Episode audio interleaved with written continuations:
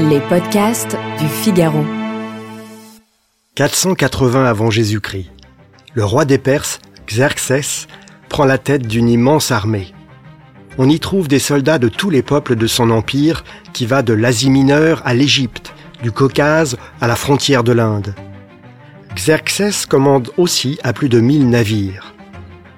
Le roi des Perses et ses guerriers franchissent l'Hellespont, qu'on appelle aujourd'hui le détroit des Dardanelles, et ils déferlent sur la Grèce. Le but de Xerxès est de venger l'humiliation subie par son père, Darius.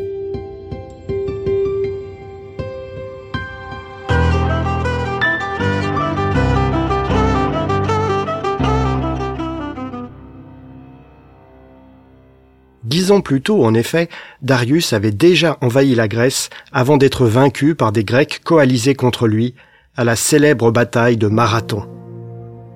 Cette fois-ci, pour cette deuxième tentative, l'invasion de la Grèce paraît en passe de réussir. De nombreuses cités-États grecques du nord et du centre préfèrent faire allégeance à Xerxès plutôt que de lui résister les armes à la main et de courir le risque d'être anéantis. Au défilé des Thermopyles, 300 Spartiates impressionnent les Perses en se sacrifiant pour les retarder. Mais l'envahisseur franchit bientôt les frontières de l'Attique, c'est-à-dire le territoire de la cité-État d'Athènes. Les Athéniens sont conscients de leur faiblesse et refusent de livrer bataille sur terre. Hommes, femmes, enfants abandonnent presque tous leur cité.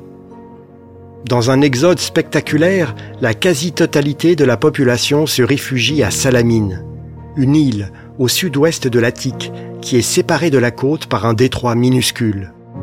Là, sous la protection de leur flotte de guerre, les Athéniens attendent, dans l'angoisse.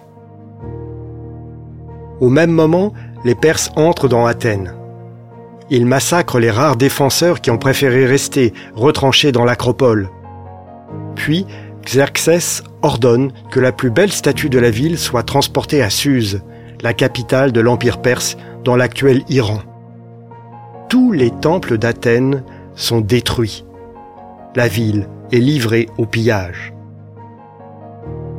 Le cœur serré, les Athéniens entassés à Salamine aperçoivent au loin les colonnes de fumée qui révèlent que leur cité brûle.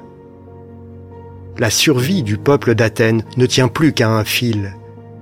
Ces vaisseaux de guerre, les fameuses trières, sont le rempart des femmes, des enfants, des vieillards blottis derrière eux. Sur une de ces trières se trouve un des tragédiens les plus célèbres de tous les temps, Échille. Il a déjà combattu dix ans plus tôt à la bataille de Marathon. À Salamine, l'homme de lettres sert comme fantassin embarqué sur un navire.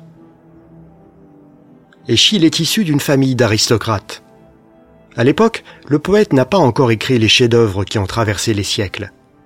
Mais il a déjà été distingué au concours de tragédie en l'honneur de Dionysos. Il est sûr de sa valeur et ne cherche pas à plaire à la foule. À l'écart des autres, seul je pense ainsi, a écrit fièrement Échille. Or, les Athéniens savaient depuis des années que le roi des Perses voulait laver l'affront subi par son père. Les Perses allaient revenir, après la découverte d'un gisement d'or dans le massif du Lorion au sud de l'Attique, un homme d'État athénien, Thémistocle, propose donc à l'Assemblée du peuple d'utiliser ses revenus pour construire une flotte de 200 trières. Échille soutient cette proposition qui est adoptée. C'est un tournant dans l'histoire de la Grèce. Athènes va devenir une puissance maritime.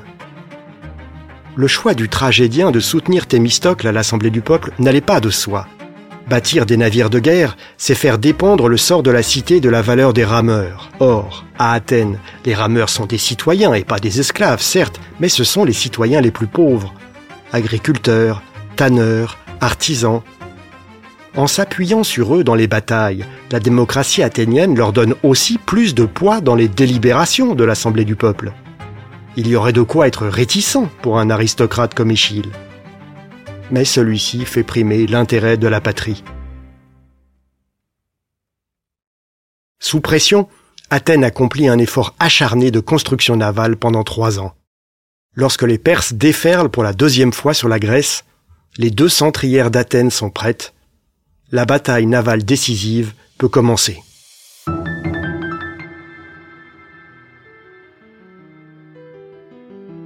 Merci d'avoir écouté ce podcast. Je suis Guillaume Perrault, rédacteur en chef au Figaro. Vous pouvez retrouver ce podcast sur lefigaro.fr et sur toutes les plateformes d'écoute. À bientôt.